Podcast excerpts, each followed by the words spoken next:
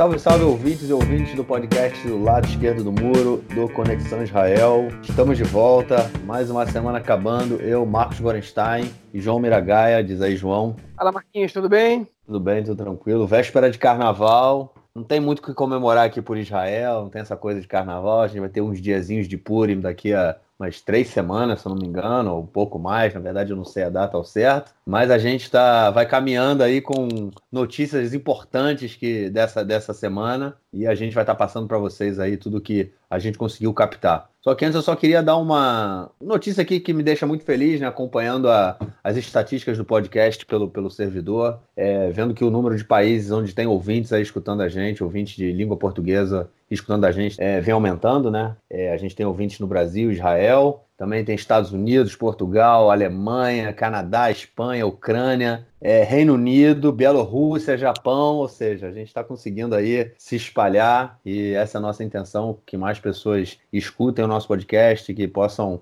estar tá aí se informando sobre o que vem acontecendo em Israel semanalmente. Então, vamos lá, vamos caminhar. Hoje temos várias notícias, muita coisa aconteceu e vamos então passar pra, já para o nosso primeiro bloco, onde a gente vai falar sobre política e justiça. A primeira notícia desse bloco é o julgamento de Benjamin Netanyahu, que finalmente foi marcado agora para o dia 17 de março em Jerusalém, 15 dias depois né, das eleições. As eleições são no dia 2 de março, julgamento dia 17. Essa é a data prevista, mas é ainda pode ser postergado, porque a defesa tem o direito né, e deve pedir para que novas evidências sejam agregadas ao processo, e aí, até que esse pedido seja julgado, o julgamento não pode começar. É, junto com o BIB, né, nos bancos dos réus, estarão aí também os outros acusados no processo, né, que é o Arnon Moses, o Shaul Elovitch e Iris Elovitch, que é a mulher do, do Shaul Elovitch. E a defesa deles também pode pedir mudança nos processos, o que pode também postergar ainda mais o início do julgamento. E o Procurador-Geral do Estado, né, o Mandelblit, que foi quem optou por aceitar as denúncias né, contra o Netanyahu, decidiu essa semana também que não há impeditivos para que ele tente montar a coalizão de governo, caso receba aí do presidente Rivlin esse direito após as eleições do dia 2 de março. É, mas sem sombra de dúvida, né, o início, a data né, marcada para o início do julgamento tende a dificultar ainda mais a vida do Netanyahu para montar esse governo, né, caso ele receba o mandato. Diz aí, João, o que, que você acha disso tudo aí? Bom, vamos, vamos por partes, né? Primeiro, duas semanas depois das eleições, está marcado o julgamento do Netanyahu, né? Não dá para marcar para antes, embora seja um julgamento que a gente possa dizer que é decisivo para o futuro do país, né? É, ainda que a gente saiba que se Netanyahu insistir em continuar sendo primeiro-ministro e a população decidir por isso, ele tem até a última instância, né, para seguir nesse cargo. Mas, enfim, está marcado para duas semanas depois das eleições. A justiça acho que entendeu que o, o julgamento é um pouco urgente. A população tem uma demanda de saber se o cara que está que tá guiando o país ele é ele é inocente ou se ele é culpado, né? E ele vai virar réu oficialmente, pelo que a gente está entendendo, no dia 17 de março. As eleições em Israel são no dia 2 de março. No dia de ontem, é, todas as pessoas que têm direito a votar fora de Israel já votaram, né? Embaixadores, funcionários é, de organizações estatais e tal, que estão é, é, como emissários ao redor do mundo, puderam votar ontem. É, que é o que se considera os envelopes duplos, né, que você põe dois votos dentro do, dessa, dessa da, da urna. Agora, no dia 2 de março, vai ser a votação em Israel. E o Netanyahu vai concorrer ainda como réu sem ter começado o julgamento dele na justiça. Ele, como a gente falou algumas semanas atrás, o Netanyahu ele desistiu de solicitar imunidade ao parlamento. Né? Ele percebeu que o parlamento não ia dar para ele a imunidade. O é, presidente da Knesset, que é um membro do próprio partido Netanyahu, né? ele, o Yuli Edelstein, ele, ele acabou que seguiu com o processo porque é, o procurador-geral disse, o Yoetz Mishpatim, ele disse que não tinha nenhuma razão para ele ficar travando esse, esse tempo. E, enfim, e aí o Netanyahu acabou que optou por desistir, porque se derrotar, ele pedir imunidade e perder essa votação na Knesset, né, que é aparentemente o que ia acontecer, ia, podia trazer é, é, uma repercussão negativa para ele. Curioso também que essa semana o Haim Katz, que é ex-ministro do Bem-Estar Social é, e membro do próprio Likud, ele também está sendo, também é réu na justiça, né? Está sendo é, julgado por é, abuso de poder do mesmo jeito que Netanyahu e por falso testemunho né, por, por mentir publicamente, na verdade, em, em, sob, sob juramento, né? Ele recebeu a imunidade, 63 votos a favor e 45 contrários. Ele recebeu a imunidade da Knesset. O próprio Netanyahu votou a favor da imunidade do Haim Katz. Está tendo uma discussão na Knesset se o Netanyahu podia ter votado ou não, porque tem uma, um protocolo meio esquisito na Knesset que se tem algum, algum deputado que não pode votar do governo, da, situação, da oposição, o primeiro-ministro é o primeiro que não vota também, né? Numa sessão da Knesset. E parece que o Netanyahu estava proibido de votar, porque a Tamar Zandberg, que é uma deputada do Meretz, que é da oposição, ela está de licença maternidade, na verdade ela teve filho agora, alguns dias. Enfim, mas ele votou a favor da imunidade do Haim Katz e ele recebeu a imunidade da Knesset, o que, enfim, deixa a gente pensativo se um, se realmente não ia receber imunidade. Dois, se a Knesset está tendo um tratamento diferente entre Netanyahu e o Haim Katz. Ou três, se o Netanyahu, é, ele realmente, ele, a Knesset acredita que ele é que ele pode ser culpado mais que o Haim Katz. O fato é que ele recebeu essa imunidade, mas é uma recepção ainda insuficiente, porque como a gente vai ter eleições daqui a pouco tempo, ele vai ter que receber imunidade da próxima Knesset também. Então ele vai ter que voltar a pedir imunidade, e aí você vai de novo a votação, e a Knesset eleita,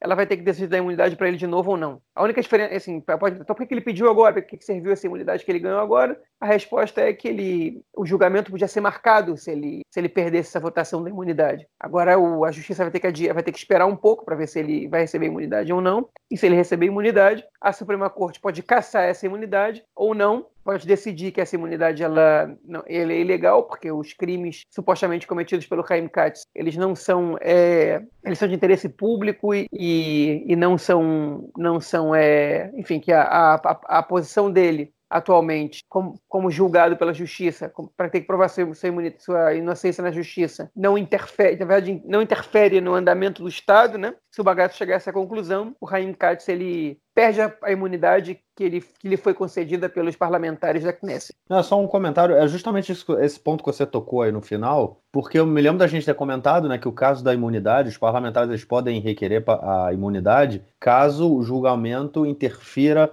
na sua, na sua atuação enquanto político, né? enquanto deputado ou ministro, caso. Já que o cara não é ministro, né? Ele não tem nenhuma, nenhum cargo que coloque, tipo, que, que interfira né, na, no julgamento, o julgamento interfira no seu cargo, no andamento do país, como você mesmo falou, por que dar imunidade para ele? Por que, que ele recebeu a imunidade? Será que os. Não sei. Então, isso tem que chegar agora ao Bagatz, né, ao Supremo, para que o Supremo decida essa interferência. E aí fica a gente entra numa situação meio complicada, porque o que vai acontecer é, caso. Primeiro, o Supremo já vai entrar numa pressão muito grande, porque afinal de contas o parlamento deu a imunidade. E caso o Supremo decida por caçar a imunidade, ou seja, que o julgamento dele comece, é, começa uma nova política de incitação contra o, o Supremo, contra todo o sistema judiciário. É meio estranho, né? Eu acho que isso, essa questão de se de, é, impede ou não o, a atuação dele enquanto é, o funcionamento do Estado, vamos dizer assim, o julgamento dele é, atrapalha ou não o funcionamento de alguma forma do país, isso deveria ser levado em conta antes da votação, né? E não depois. Só isso que me veio à cabeça quando estava falando aí dessa, dessa questão. Mas enfim. É, mas, mas aí, obviamente, ele não é ministro porque ele também não pode ser, porque a lei Sim. diz que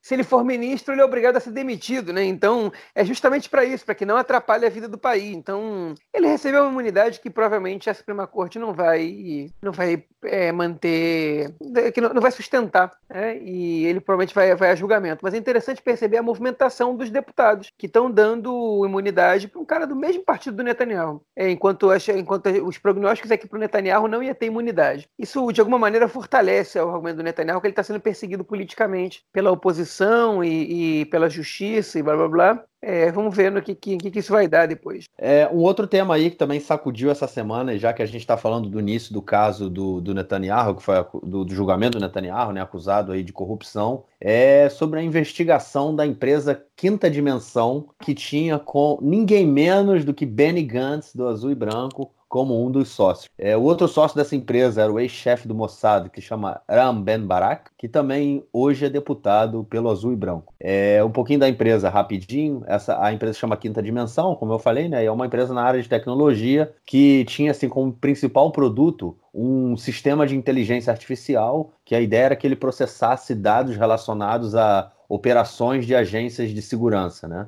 Ou seja, várias agências de segurança colocariam seus dados e esse algoritmo faria toda essa a, a, o cruzamento de informação, armazenaria e tudo mais. Bom, no início seria só uma, vamos dizer assim, uma checagem da empresa, se houve ou não algum tipo de irregularidade, é, mas agora passou a ser uma investigação criminal. Hoje, no jornal, uma hora atrás, duas horas atrás, foi, foi dada essa notícia, que vai ser uma investigação criminal, é, que ela foi é, permitida, né, foi liberada pelo procurador do Estado, né, o Avichai Mandelblit, e vai começar logo após as, as eleições. É, o Benny Gantz, ele não é, é, suspeito, ele não é nem suspeito na, na, nessas investigações, e que a, o que a, a Procuradoria sim suspeita, né, é que a polícia tenha feito é, em 2017, né, que o acordo desse, a, o produto foi inicialmente vendido para a polícia, né, em 2017. Só que a questão é que houve um contrato é, da, com a polícia sem é, licitação. Um contrato, assim, no valor do, do piloto, né, era cerca de 4,4 milhões de shekels, né, que dá aproximadamente 1,1 milhão de dólares, é, e o contrato total seria em torno de 50 milhões de shekels. É, o diretor-geral da empresa, né, chamado Doron Cohen, que também é um ex-funcionário do Mossad, é, disse que a empresa foi, a empresa fechou, a empresa faliu, né?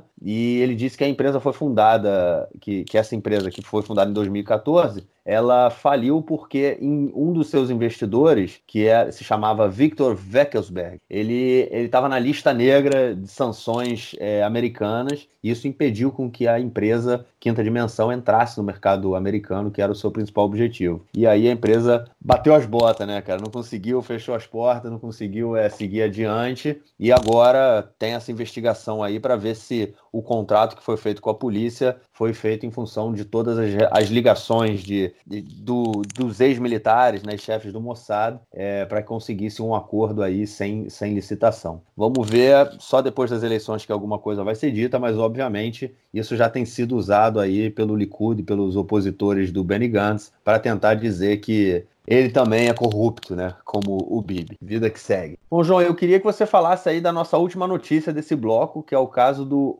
Ehud Olmert, que foi primeiro-ministro de Israel, né, que cumpriu pena por corrupção no caso de, da construção de um condomínio em Jerusalém chamado Holy Land, é, e ele pediu essa semana que o seu registro criminal seja apagado. Como é que isso funciona? Olha, é o seguinte, tá? Primeiro de tudo, o Omet ele teve uma aparição há umas duas semanas que foi bastante curiosa, né? Ele apareceu com uma foto do lado do Mahmoud Abbas, né? O Abu Mazen, que é o presidente da autoridade palestina. Logo depois do plano do Trump, quando praticamente o consenso israelense estava atacando o Abu Mazen, dizendo que ele não servia para nada, que ele não era mais, ele não, ele não era um parceiro para nada e tal.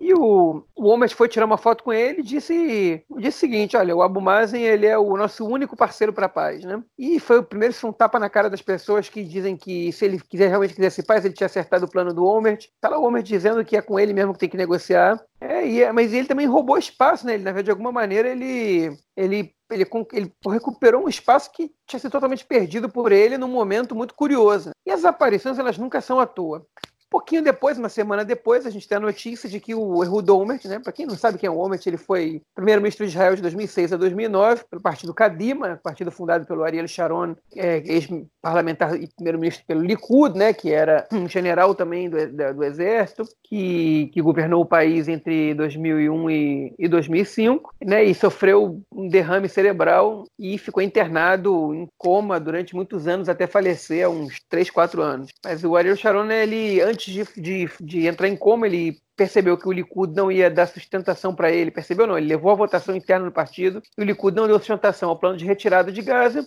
e ele criou um próprio partido, chamado Kadima, né, adiante em hebraico, primeiro grande partido de centro israelense na política moderna israelense. Ele conseguiu reunir nesse partido ex-membros do, do, do Partido Trabalhista e do Likud, a maioria tinha vindo do Likud, um deles era o Omert, que tinha sido prefeito de Jerusalém, que era o número 2 do partido, né? Na verdade, ele era o número 3, o número 2 era o Shimon Peres, mas aí o Kadima fez uma eleição interna e o Omert ganhou o direito de, de ser primeiro-ministro e de ser o candidato do partido, pelo menos. Ele ganhou as eleições e virou primeiro-ministro em, em 2006, né? E ele, enfim, saiu do poder em 2009 porque ele foi, ele tinha suspeitas de corrupção. Ainda não tinha virado réu, como Netanyahu virou, mas ele renunciou para poder responder à justiça não como primeiro-ministro, dizer que, enfim, que a população israelense tinha o. É, né, o primeiro-ministro não podia estar implicado num julgamento, então ele ia, ele ia renunciar para provar a inocência dele. A gente sabe que, obviamente, que essa renúncia dele ela também foi pelo fato dele estar muito impopular e da coalizão ela está sob perigo. Então ele também renunciou para tentar dar para o partido dele a chance de se manter no poder, o que quase aconteceu, mas não chegou a acontecer. A Tzip Livni foi até mais votada que o Netanyahu, mas, é, mas ela não conseguiu formar a coalizão. E o Olmert ele saiu dali, não conseguiu provar a inocência, ele foi condenado por corrupção e foi preso e foi solto já. Ele tem alguns processos ainda rolando na justiça, mas alguns, é, um ou outro ele foi absolvido, porque ele foi acusado acho que três, três pastas. E ele, essa semana, segundo fontes, né, ele está afim de voltar para a política e ele teria pedido para o presidente do país, para o Rivlin, apagar a pasta criminal dele. Né? O Rivlin ele pode dar indulto. É, uma das funções do presidente, dos poderes do presidente da nação Israel, é poder dar indulto. Né? E, ou seja, o indulto é perdão. E ele também tem esse poder de apagar pastas criminais. Né? É, e o Omert, ele, uma das penalizações dele é também ficar afastado da vida pública por um tempo. Então está rolando um papo aí, né? algumas fontes próximas ao Omert estão dizendo que ele está querendo voltar para a política. O Omert já tem 76 a 77 anos, já não é mais nenhum garoto. É, na verdade, ele parece mais velho, se você, se você, mas, pelo menos se você comparar com o Barack, que é um, dois anos mais velho que eu, que, que eu não, perdão, que é um, dois anos mais velho que ele, né, e parece ser 10, 15 anos mais jovem. É, mas não é nenhum garoto, né, não tem muita popularidade. Há um, um, tempo atrás, antes dele ser condenado, em uma pesquisa até mostrou que ele, que ele poderia ficar à frente do Netanyahu numa, numa, numa possíveis eleições, ainda que ele tenha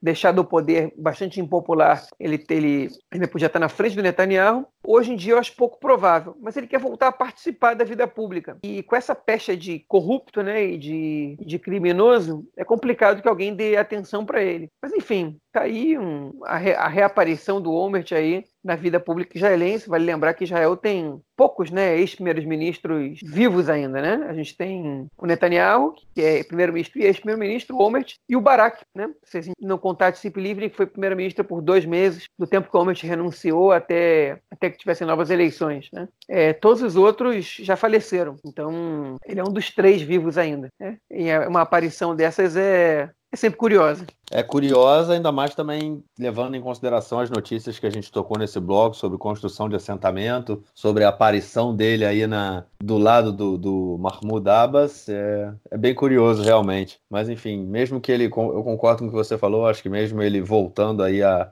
a atividade política não, não vai conseguir muita coisa, não. Não vai conseguir tirar muito, muito resultado disso. Vamos então para o nosso segundo bloco, onde a gente vai falar do tema mais recorrente desse podcast: as eleições israelenses.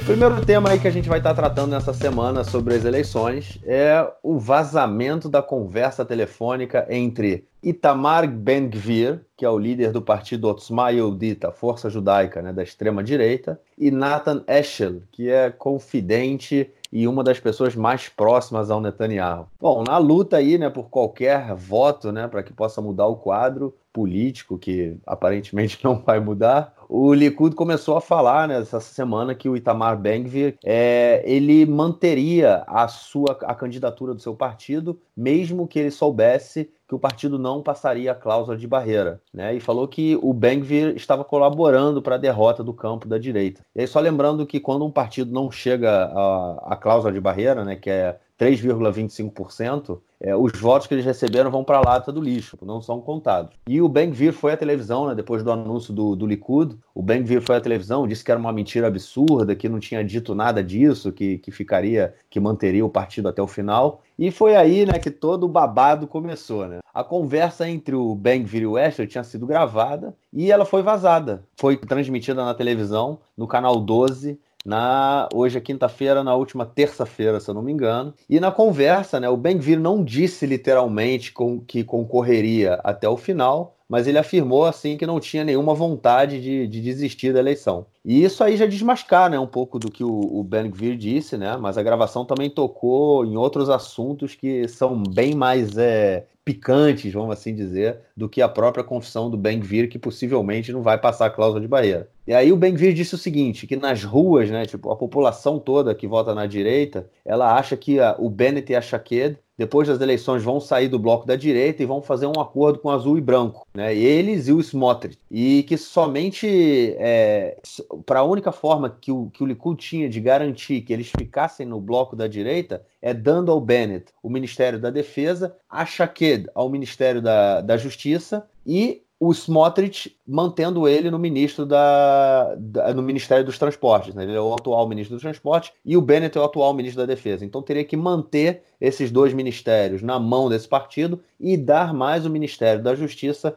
na mão também do Yamina para que a Yeled Shaked também ficasse aí satisfeita. E a resposta do Nathan Escher também foi bem interessante, né? Que disse que ele e o Bibi concordavam com, com essa análise, é, e o Escher, inclusive, disse que tanto ele quanto o Bibi prefeririam que o Ben-Vir passasse a cláusula de barreira e não o Bennett e a Shaked. Isso aí mostra como está essa crise aí dentro da, da direita nacional, né, nacionalista, vamos dizer assim, é, ortodoxa nacionalista.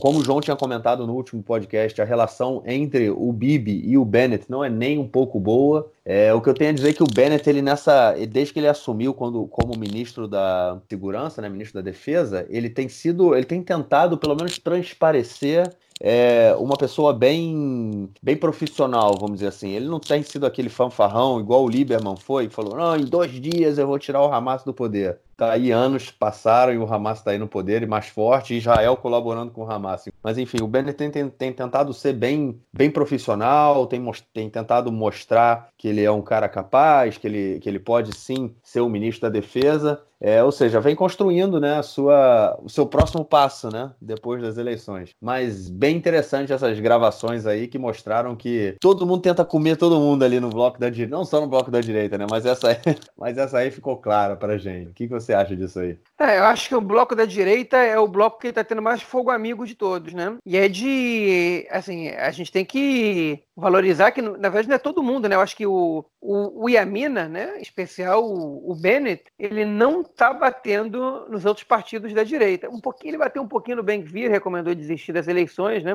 Fez questão de não formar com eles, mas, é, mas eles não estão batendo no Likud. Eles estão poupando o Likud de crítica, eles não estão batendo nos ultra-ortodoxos. Às vezes eles, isso não é, não é regra. É, é, essa, e, e, essa semana, de novo, ontem ou anteontem, o Bennett escreveu uma postagem no Facebook dizendo que não vai agredir partidos da mesma base. Então, é, a verdade é que eles estão tendo uma postura bastante honesta, né, vamos dizer assim, em relação aos seus pares, diferente do que os seus pares estão tendo em relação a eles, né? Cenas nos próximos capítulos. Mas eu acho que, por exemplo, o Gantz, ele parou de tentar roubar voto da, do bloco de centro-esquerda, né? Ele, ele só está tentando roubar voto do, do, da direita. Ele não, ele não critica mais a esquerda, ele não, ele não é, ele não, não, não se mostra uma, uma, uma, alternativa à esquerda, porque ele entendeu que se ele, se ele roubar mais votos da esquerda, ele vai acabar enfraquecendo a própria base. Então ele está tentando o máximo possível roubar votos da direita, exatamente por isso que o discurso dele está cada vez mais conservador. É, né, o Netanyahu ele perdeu, ele perdeu a esperança de roubar votos do Gantz. Então o que está tentando fazer é roubar votos dos seus próprios aliados para ser a maior bancada e poder ter mais, mais é, força para poder negociar um governo de união. Claramente essa, a gente já sabe disso, né, por causa da reunião que ele fez com os rabinos, em off, né, mas, a gente, mas todo mundo ficou sabendo. A gente já sabe disso, não é uma suposição. É, e aparentemente nenhuma das duas estratégias está funcionando muito, não. As pesquisas elas estão sempre iguais. Teve, na verdade, uma, um mínimo, mini crescimento do azul e branco, né? A bancada, a, a direita mais é, árabe, a esquerda, centro-esquerda mais árabe, está chegando a 58, 50, 58 cadeiras, ainda está longe das 61. É, mas também é difícil que, que eles consigam formar um governo é, dessa maneira, porque, enfim, os árabes já cada vez mais claro que eles não vão entrar para o governo e talvez, possivelmente, nem vão indicar o Gantz para primeiro-ministro, como fizeram da última vez. É, o Ahmed Tibi, ele, ele, deu uma entrevista essa semana no podcast do Aretz, Tibi é um deputado do partido é, TAL, que é um dos partidos que compõe a lista unificada, e ele está muito insatisfeito com as declarações do Gantz. Ele falou que nunca apoiou o Gantz, nunca cogitou entrar no governo, mas eles cogitaram dar um veto ao Netanyahu. Eles estão percebendo que, eles,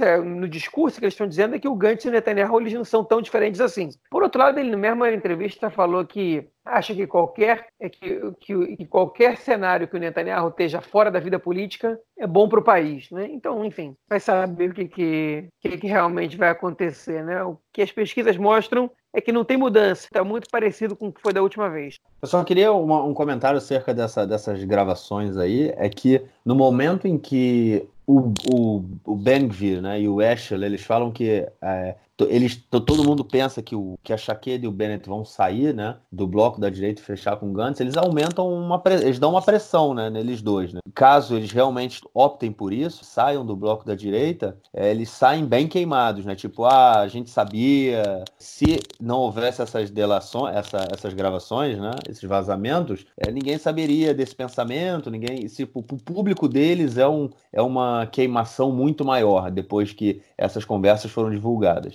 é, aumenta a pressão. E eu acho que o Bennett, com, é, pegando um gancho aí no que você falou, é, sobre é, o fato dele não agredir o, é, o, campo da direita, ele toda vez que o Bibi é, fala alguma coisa contra ele, e sempre sai uma semana um, um, vazamento daqui, um filme que fizeram ali, numa conversa é, em casa, tipo, né? Os políticos fazem conversas pequenas, né? Vão na casa de determinadas pessoas para conseguir votos e tudo mais, fazem conversas com familiares, vizinhos, em pequenas é, comunidades, e aí vão 100, 50 pessoas, 100 pessoas vão, vão assistir. E sempre tem um vídeo, alguém vaza um vídeo de uma coisa que o político falou numa dessas reuniões. E muitas vezes o, o Bibi dá uma, dá, uma, dá uma pancada no Bennett. O Bennett ele nunca responde as pancadas do Bibi. Nunca responde. Ele vão na televisão, ele foi na televisão no sábado passado, é, na sexta-feira passada, se eu não me engano, não me lembro agora. A, a, a jornalista pressionou para que ele falasse mal do Bibi, falasse alguma coisa, o que, que ele acha do comentário. E ele falou: Eu não vou falar, eu não vou comentar sobre isso, não, não tem que comentar sobre isso. Enfim, ele desvia e fala: Eu não vou comentar. É, eu acho, inclusive, que a postura dele é uma postura, em termos de, vamos dizer assim,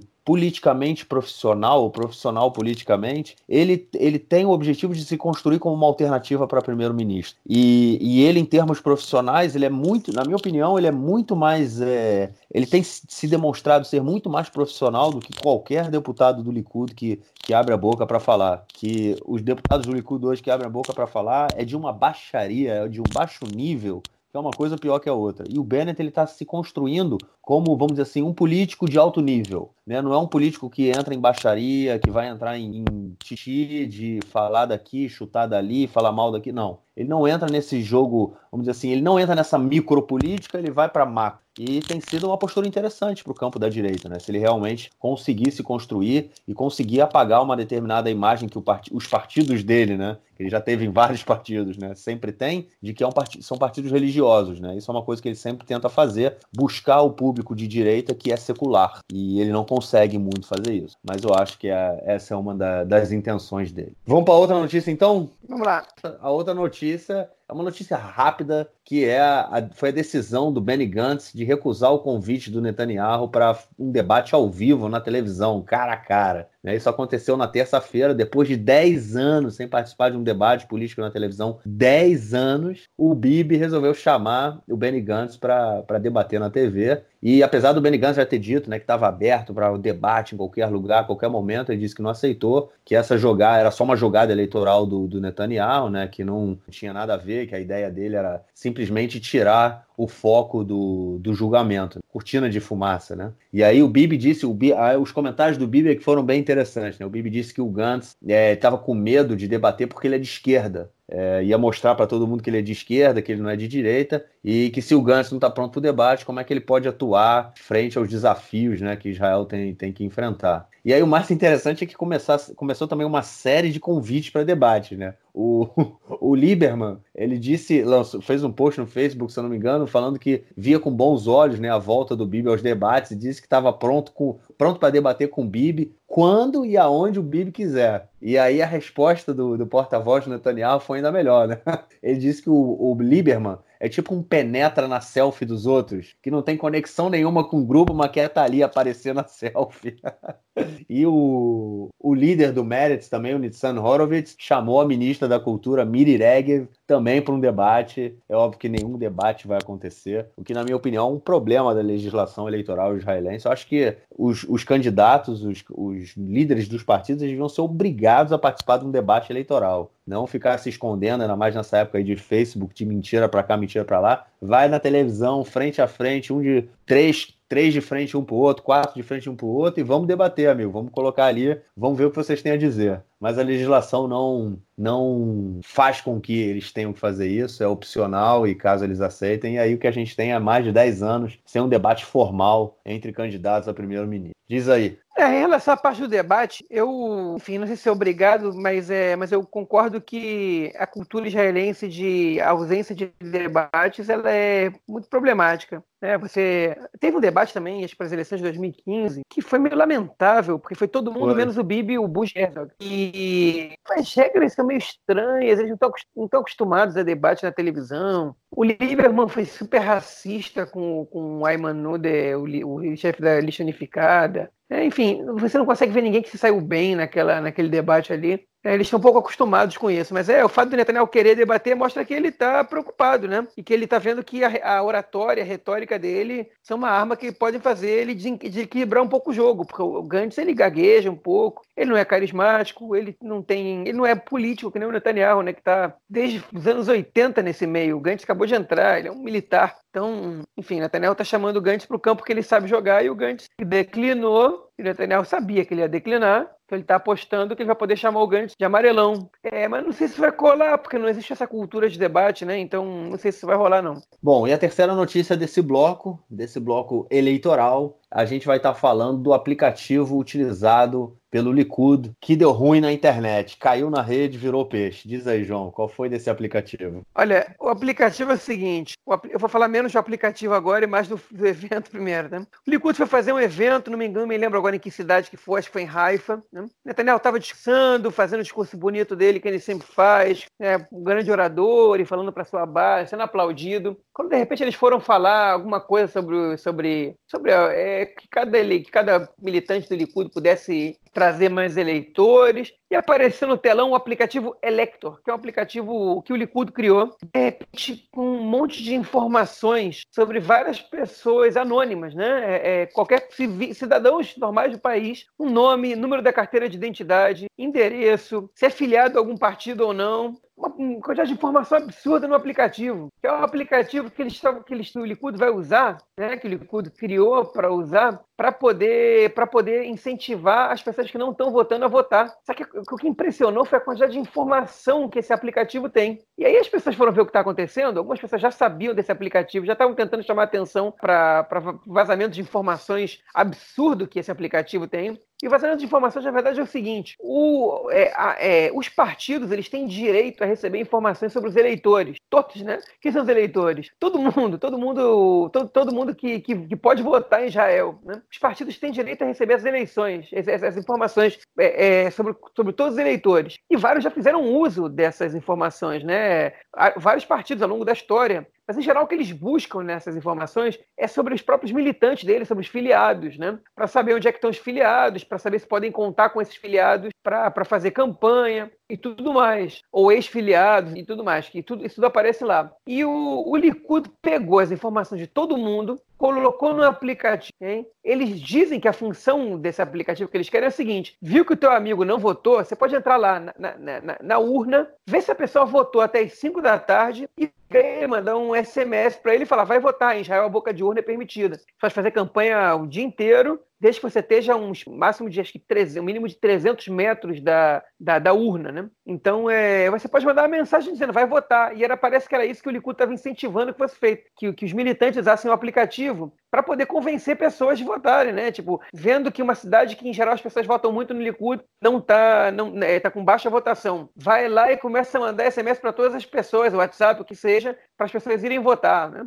Você consegue ver que quem é a Maria quem nessa, nessa, nesse, nesse, aplicativo. Você tem um milhão de informações, número de documento, que é uma coisa absurda, que você pode, que você pode fazer com número. Israel não tem identidade CPF, de carteira de trabalho, título de eleitor, é um, é um documento só, que é teu dado ZEUT, documento de identificação. É, e é, com esse documento você, você apresenta para o banco, você apresenta para fazer compra com cartão de crédito, você apresenta para ingressar a, a, em órgãos públicos, tudo é o mesmo documento, o mesmo número, né? Tava tudo isso disponível. E o, o, assim, o que isso pode acontecer? Tem muitos riscos, né? Com, com, essa informação sendo vazada. Por exemplo, qualquer pessoa pode mandar para outra informação seguinte: eu sei que você vai votar num partido diferente do meu, né? Eu posso mandar mensagem para você dizendo assim: ó, teve epidemia, tem uma é, pessoas com coronavírus estão indo votar na, na sessão de, sei lá, da tua cidade. Não vai votar. Né? Tipo, é, ou é muito trânsito para ir para o lugar tal, não vale a pena, assim, não vale a pena ir votar. Né? Enfim, todo tipo de coisa. Sua, sua urna foi transferida para o lugar tal e tal e tal. Aqui quem fala é, a, é, é o Departamento de, de Eleição, é, é a Justiça Eleitoral. Sua urna foi transferida para o bairro tal e tal e tal. E fazer, e confundir as pessoas, sabe? E,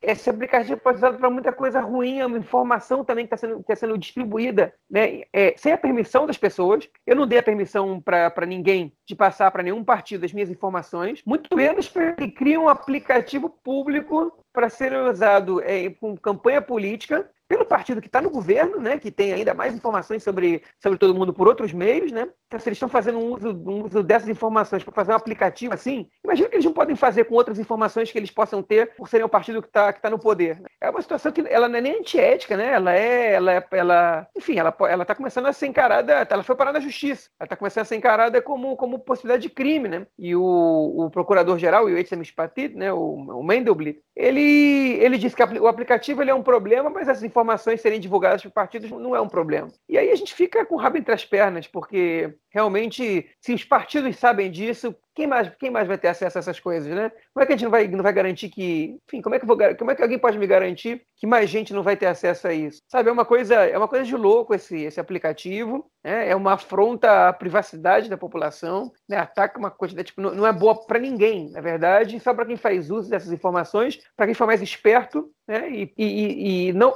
isso não vai ser combatido até as eleições, pelo jeito. As pessoas vão fazer uso disso. É, pois é. Eu tinha alguns comentários também. Tinha não, eu tenho alguns comentários a fazer sobre isso. Só dando uma complementada, o que aconteceu na, com, com esse vazamento, né, com o acesso a que muitas pessoas tiveram, é que assim, quem o, o, alguns eleitores do Likud eles estavam recebendo eles uma, eles tinham que mandar eles tinham que responder um SMS com nome e telefone e aí eles receberiam um link para baixar o aplicativo. Só o que acontece é que os programadores desse aplicativo eles deixavam deixaram a senha é, do aplicativo é, do código fonte disponível né? Quando a pessoa estava entrar ali no, no, no settings né? E ele tinha como acessar a senha do código-fonte e por isso conseguir entrar no banco de dados dos eleitores israelenses, né? Fazer, inclusive fazendo o download desse arquivo.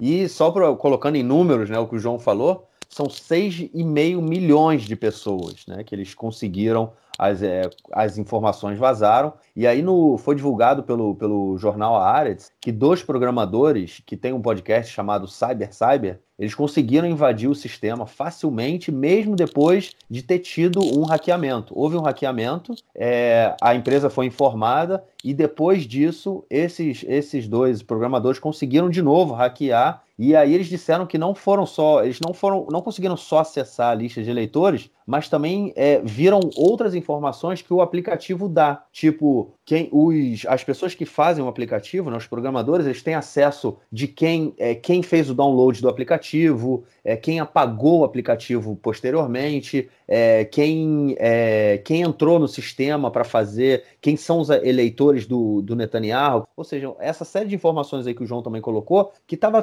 tudo, tudo, tudo disponível. Teve um caso de um menino de 13 anos que recebeu o link. O menino de 13 anos ele não pode votar, ele não tem que ter acesso a esse tipo de coisa, né? É, teve também caso de militante do Likud que depois de desinstalar o aplicativo, ele recebeu, porque ele não queria mais receber, né? É, como é que chama? Aquelas. As mensagens, né? As atualizações, ele apagou o aplicativo e recebeu uma ligação de um, de um funcionário do Likud perguntando por que, que ele tinha apagado né, o aplicativo. É, teve outras pessoas que receberam mensagens pedindo para que o aplicativo fosse instalado novamente, ou seja, coagindo né, o militante do Likud, no caso, a, a, ter, a, a usar aquilo, né? O que, enfim, é, por mais que, vamos dizer, boca de urna seja permitido, você coagir uma pessoa, ainda mais em Israel, que o voto não é obrigatório, a, a ir votar, a ter uma participação, sendo ou não membro do partido, é, eu acho que isso é, é passar muito, muito, muito dos limites.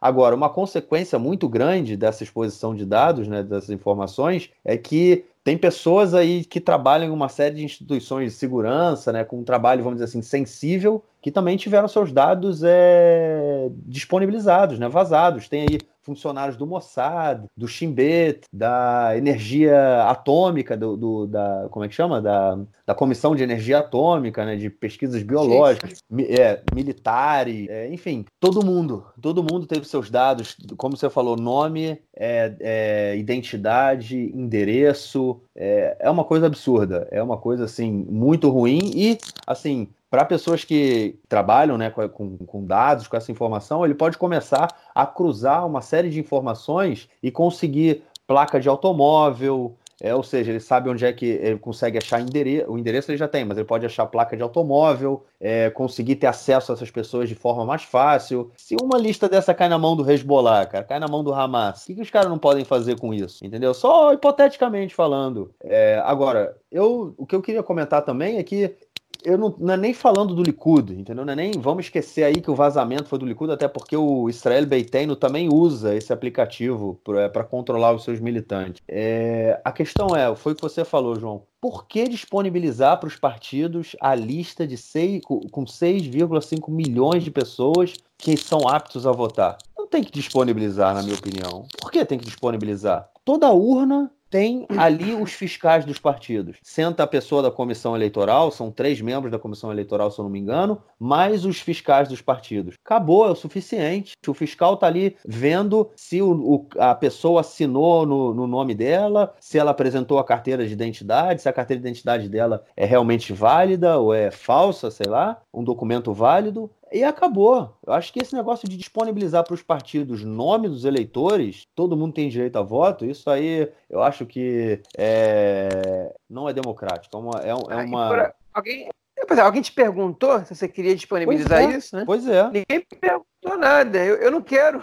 tipo, se me perguntarem, eu digo, eu não quero. Meus dados são meus. Eu não quero passar para partido nenhum. Não quero que nenhum, nem, nem, nem o partido que eu sou filiado, nem o partido que eu não sou filiado. Quero que ninguém tenha acesso a, a nada, a, a, nenhuma informação minha que eu não quero dar para eles. Não tenho nada para nenhum partido, né? O, o, Estado, tudo bem. Os órgãos estatais, né? eles que me dão o meu número, eles que, que, que agem de acordo com o meu número, mas os partidos não. Mas enfim. Pois é. E ainda nesse clima eleitoral, do, dois anúncios do nosso primeiro-ministro essa semana. É, um foi é, no início da semana, se não me engano, na segunda-feira, e o outro hoje, na quinta-feira, sobre a construção de novos bairros judaicos em Jerusalém Oriental. O primeiro deles que foi anunciado seria na, na região norte é, de Jerusalém, na região de Atarot, que tinha um aeroporto na região. É bem perto do checkpoint, para quem já a Israel e atravessou para a Palestina, é, por Jerusalém, é onde tem o checkpoint de Calândia, que é bem no norte de Jerusalém, é uma região que ela foi anexada à cidade é, depois de 1967, na Guerra dos Seis Dias, é ali no subúrbio, praticamente subúrbio de, de Ramallah.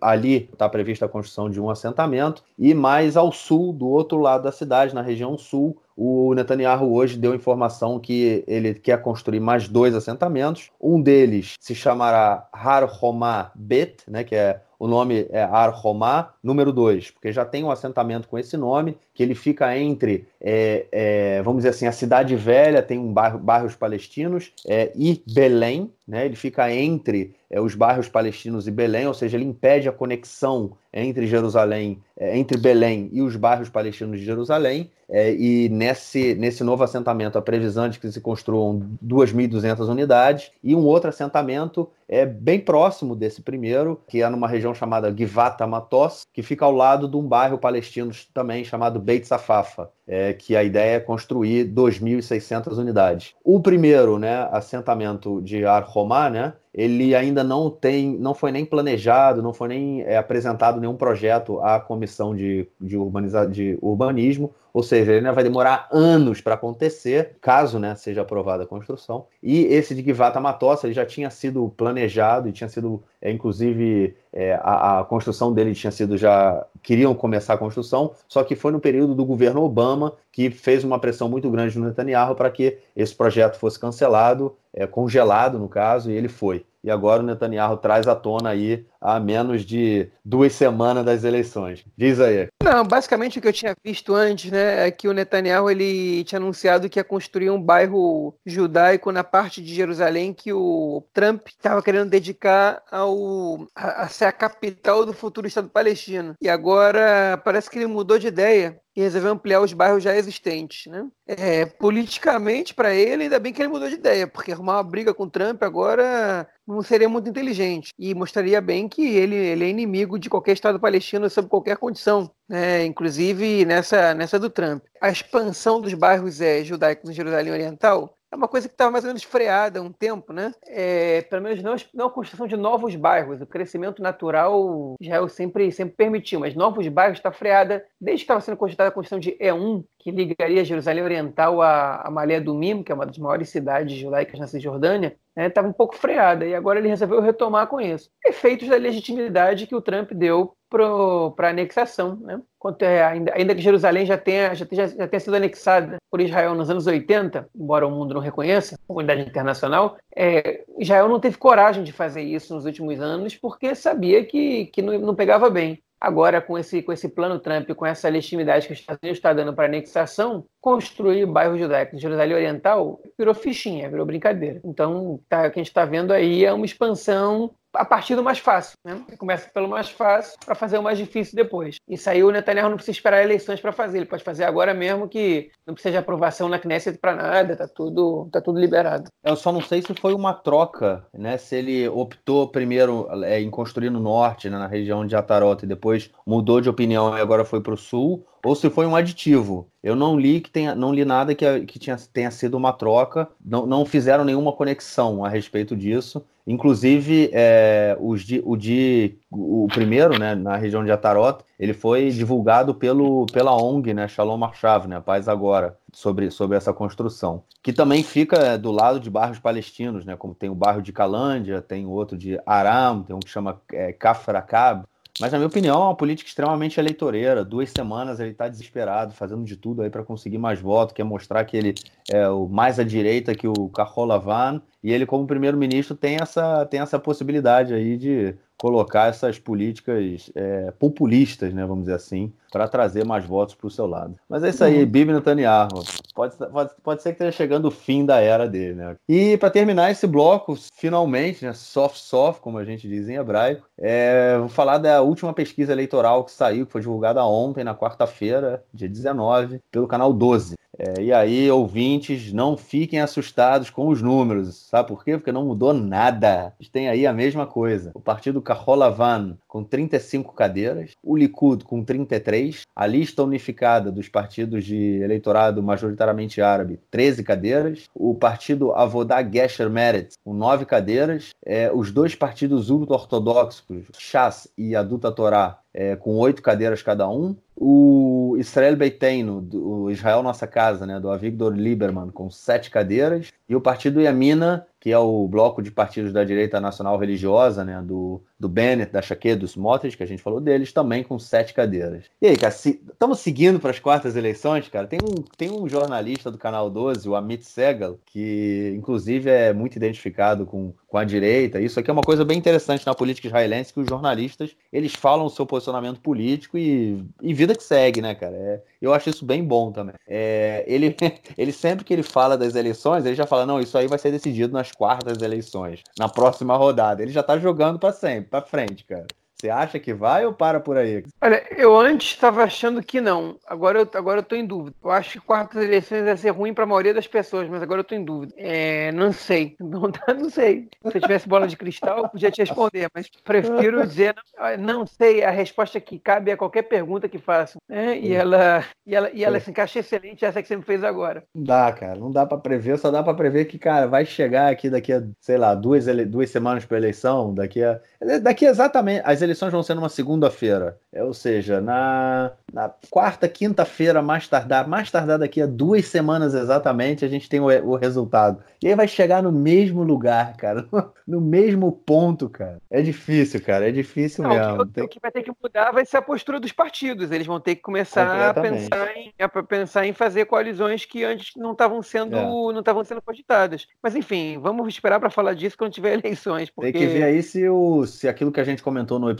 passado, né, que foi sobre o, o, a, o fim, né, do, o término do orçamento e a dificuldade que os partidos ortodoxos podem ter, né, de, de conseguir suas bolsas e suas verbas, isso pode ter alguma mudança. Isso eu acho que hoje pode ser o, o único ponto de, de inflexão aí, mas, enfim, nunca se sabe, né? Uma coisa pode acontecer. Vamos ver. Bom, vamos lá então para o nosso terceiro bloco, onde a gente vai estar tá falando da corona que não é a cerveja. Até agora não tinha sido, não foi identificado né, nenhum caso do coronavírus em Israel, mas desde o início da, da semana algumas medidas foram começaram a ser tomadas aí pelo Ministério da Saúde. Turistas, né, que nas últimas duas semanas é, passaram pela Tailândia, Singapura, Hong Kong, Macau e China é, estavam proibidos de entrar em Israel, né? E no caso de cidadãos israelenses, a instrução era que eles deveriam permanecer em casa é, em isolamento por 14 dias. E a partir de hoje, quinta-feira, é, grupos de turistas que também tiveram nesses países, é, aí que eu falei agora, nas últimas duas semanas, também estão proibidos de entrar aqui em Israel. É, e também tem o caso né, de 15 israelenses que estavam num navio japonês, é, onde o navio todo foi, foi colocado em quarentena, ninguém podia descer do navio, eles foram estavam lá já 14 dias. O navio está em Yokohama, no Japão. E desses 15 israelenses, 11 não contraíram o vírus, estão já voltando para cá e vão ficar duas semanas em quarentena no Hospital Tela Chomer, é, na região central do país, que foi teve um local preparado aí para receber esse pessoal. E já tem, teve outros quatro israelenses que sim foram infectados e estão no hospital no Japão e vão retornar a Israel assim que foi identificado que eles não podem mais transmitir o vírus a, a ninguém. E aí, que mais você viu? Não, eu vi que deu problema, né? A China foi o primeiro país que se manifestou quando Israel proibiu a entrada de, de chineses ou de pessoas que estiveram pela China em Israel, né? E o que o embaixador da China em Israel falou foi: não se esqueçam que durante o Holocausto a gente recebeu vocês. O que é uma meia verdade, né? É, agora, eu também acho muito curioso quando a China de 2020 está tá se justificando com uma coisa que aconteceu em 1939, 40. Não, é, não era a mesma China, mas enfim, nem a mesma situação. Mas não estou julgando se é certo ou errado a adesão do, do, do Ministério do Interior de Israel. Mas é, essa foi, foi a reação da China. Israel parece que não, não se importou muito. Agora, Israel começou a evitar a entrada de pessoas de Hong Kong, Macau, Tailândia, né? E não lembro mais qual lugar, e é, o representante comercial, é, da, o representante do escritório comercial da Tailândia em Israel, tem embaixada também, mas é, é da, da, do escritório comercial, né? Israel tem Israel é, é, manda muitos turistas para a Tailândia todos os anos, tem um grande número de trabalhadores tailandeses em Israel também, né, em acordo com, é, por meio de acordos entre os dois países, e essa, essa medida desagradou muito o governo da Tailândia. Eles, já, eles alegam que a Tailândia não é um país com, com, com, com, com epidemia e que essa situação, Israel não vai evitar o vírus de entrar no país dessa maneira, ele vai entrar Israel proibindo as pessoas de passarem pela Tailândia ou não. Né? Enfim, esse foi o argumento que esse cara deu. E o que a gente tem que ficar atento né, é, que, é que surgiu uma reportagem no jornal Maariv, em Israel, dizendo que a Tailândia estaria escondendo números de pessoas contagiadas lá e que revelou a preocupação do Ministério do Interior israelense com a propagação do coronavírus em países de terceiro mundo. Né? É, eu não sei o que eles consideram a China, não sei o que eles consideram é, é enfim, Hong Kong, mas eles citaram justamente a Tailândia para se referir a esses países de terceiro mundo. Eu não sei se isso é um preconceito de classe ou é, ou está baseado em alguma informação verídica. A gente sabe que a saúde nos países do chamado terceiro mundo, a saúde pública, ela é em geral, mais, mais problemática do que os países mais ricos, né? Com, com pelo menos onde que tratam seus cidadãos de maneira é, é, mais é, respeitosa, vamos dizer assim. Né? E a China é um dos países que mais tem investido em saúde também, entre outras coisas. E a gente sabe que a China é capaz de produzir um de construir um hospital em uma semana, como eles fizeram, e de, de tratar da, da, dessa epidemia de uma maneira muito intensa, né? E, inclusive está diminuindo muito o número de, contágios, de contágios na China agora. Mas Israel tem um temor por essa propagação em países de terceiro mundo e a Tailândia, desses países do Sudeste Asiático, é o país que mais é que mais tem turismo com Israel. É, turismo, relações né, entre os dois países tal. Então, existe uma preocupação muito grande de, é, de Israel com isso. O curioso é que a preocupação Israel, como está tão isolado no Oriente Médio, né, agora o, o vírus chegou no Irã, né, já tiveram dois mortos. No dia que o Irã admitiu que o vírus estava lá, admitiu que já tiveram dois mortos iranianos por causa do vírus. Israel não está nem aí com, com o caso do Irã, porque não tem troca nenhuma entre os países, então tá, o contágio vir do Irã é mais difícil. Mas o contágio vir da Tailândia preocupa o governo e gerou um princípio de crise diplomática entre os dois países. E, para terminar, se perguntou o que eu sei disso, vou dar mais uma informação, ainda que ela não seja certa, a comissão eleitoral está estudando colocar urnas especiais para pessoas que voltaram do Extremo Oriente de viagem para Israel nos últimos 21 dias, nas últimas três semanas, para que eles votem em urnas separadas né? é, nas eleições. Ainda não teve definição sobre isso, até onde eu soube, é, mas, é, enfim, essa, essa é a maneira que a coronavírus está afetando o dia a dia em Israel. Até agora, nenhum caso suspeito, nenhum caso, nenhum caso confirmado, menos ainda, né? Só de israelenses no exterior, como nessa embarcação japonesa, aí sim tem casos confirmados. O país está começando a, a se prevenir, né? Ou a se preparar para o caso dessa epidemia chegar em Israel. Pessoal, passa aqui para chamar atualização. Agora é sexta-feira, 1h20 da tarde em Israel. E, é, bom, 11, Viajantes israelenses voltaram da embarcação japonesa, foram examinados pelo Ministério da Saúde. Uma pessoa é, deu positivo o exame, ela está portando vírus corona, as outras 10 no, exame deu negativo. Todos vão ficar sob quarentena, sob cuidados, do, sob cuidados médicos. Foi feito um esquema de proteção próximo ao aeroporto. Né? Inicialmente, eles queriam levar as pessoas que voltassem para o hospital de Rishon LeZion, uma cidade ao sul de Tel Aviv. Se não me engano, a quarta ou quinta maior cidade mais populosa de Israel e é, a, a, prefeitura de Rishon LeZion se opôs, disse que ali não vai ser o centro da corona no país, né, para não assustar os moradores. Enfim, eles montaram um esquema de segurança próximo ao aeroporto e essas pessoas vão ficar de quarentena ali. Tá? Então, temos um caso registrado de corona já dentro do território israelense e as medidas estão sendo tomadas para que o vírus não se propague pelo país. Pessoal, 22 de fevereiro, são agora é, 4 horas da tarde em Israel, 4 e 20 é, e o Ministério da Saúde publicou há pouco uma notícia de que nove turistas sul-coreanos que tiveram Israel na segunda semana de fevereiro acabaram de ser é, identificados com o coronavírus é, na Coreia do Sul. Como tem mais ou menos uma semana que eles voltaram para casa, é muito provável que eles já estivessem importando esse vírus, né? Porque ele costuma aparecer duas semanas depois de você ser contaminado. É muito provável que já tenham, que eles tenham viajado para Israel e disseminado o vírus para alguns lugares do país durante essa estadia. O Ministério da Saúde divulgou os lugares que eles visitaram. Né? São nove sul-coreanos. Eles estiveram em, em, diversos lugares ao longo do país, no norte, em Jerusalém, em Tel Aviv, né, nos territórios também. É, eles foram na, na, tumba dos patriarcas, por exemplo, em Hebron. Né, tiveram na, na, cidade velha de Jerusalém, tiveram uma série de igrejas, era um, um pacote turístico de viagem religiosa, principalmente, né, da, da Igreja Católica, né, de um grupo católico. Enfim, e agora o Ministério da Saúde deu orientações para qualquer pessoa que tenha ficado a menos de dois metros desses lugares nessas datas, que se coloca automaticamente por duas semanas em quarentena, e quem não teve a menos de dois metros, mas passou por esses lugares, que fique atento. Ah, a gente não sabe, não tem informação de mais nenhum israelense contaminado, com exceção da, da, da moça que Israel resgatou há pouco tempo, mas a gente sabe que teve uma explosão agora nesses dias de contágio na Coreia do Sul né, e parte desses contagiados estiveram em Israel. Então agora a gente vai ficar aguardando notícias. Os hotéis, os lugares turísticos, todos esses é, lugares por onde eles passaram, disseram que estão tomando providências para desinfectar o lugar. O problema é que já tem uma semana que isso aconteceu, então a gente tá, é, não sabe se alguém se contaminou, embora é, minha opinião de leigo aqui é que o provável é que isso tenha acontecido. Então, na semana que vem, conforme for, a gente vai dando notícias aí é, sobre isso no próximo podcast. É isso. Vamos então para o nosso último bloco, onde a gente vai ouvir o comentário do esporte do nosso camarada Nelsinho Burd, que está de férias no Brasil. Diz aí, Nelsinho.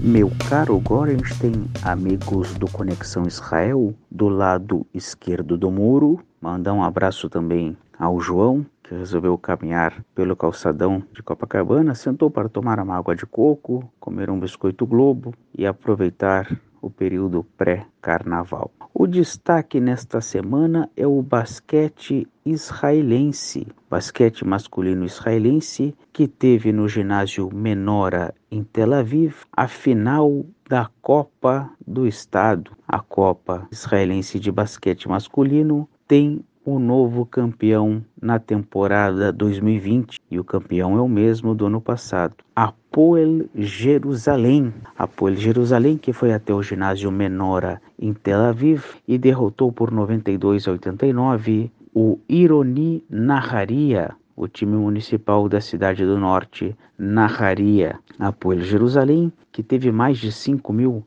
aficionados, mais de 5 mil torcedores viajaram cerca de uma hora até Tel Aviv, saindo de Jerusalém para Tel Aviv, lotaram o seu espaço reservado e empurraram o time. Time este que teve muitas dificuldades, principalmente no terceiro quarto do jogo, quando o Naharia chegou a ultrapassar e abrir uma certa vantagem, mas no último quarto, no quarto quarto, o apoio Jerusalém se impôs e conseguiu a vitória por três pontos de diferença. Apoio Jerusalém, que conquistou duas vezes a Liga Nacional de Basquete e várias vezes a Copa Israelense de Basquete. Agora, pela segunda vez consecutiva, é sem dúvida uma conquista muito grande. Convido os amigos a acessarem o conexãoisrael.org, analisarem, analisarem a crônica do jogo e também mandarem uma saudação especial ao nosso querido colega Bernardo Chans, que esteve nas arquibancadas torcendo muito. Um grande abraço, um bom carnaval e até a próxima semana.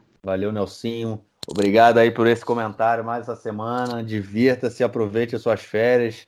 O João, de repente, tem alguma indicação aí de comida, de lugar para você comer, mas enfim. Você está sempre dizendo onde o João vai. Eu acredito que você saiba muito bem aonde você deve ir para comer bem. Olha, Bom, se, João. Se tiver, se ele estiver em Florianópolis, eu não sei, porque eu não conheço Florianópolis, mas se ele estiver em Porto Alegre agora, ele com certeza vai comer um X-coração, eu não sei o nome do lugar, mas é um lugar muito legal. É um sanduíche gigantesco ali no Bonfim, em Porto Alegre, que te serve suco de laranja num liquidificador. É um lugar muito, muito maneiro. Recomendo para quem for em Porto Alegre. É, e o X-coração é muito gostoso também. Na verdade, é um sanduíche impressionante, grande, com salada, com queijo, com maionese. Enfim, um lugar que a comida é boa, recomendável. O Nelsinho com certeza vai lá, porque quando ele mata a saudade do Brasil, ele mata da infância também. Eu tenho certeza que o Nelsinho passava por esse lugar na infância dele, lá no Bonfim, em Porto Alegre. Tração do X-Coração. Bom, é isso aí, João. Vamos ficando por aqui.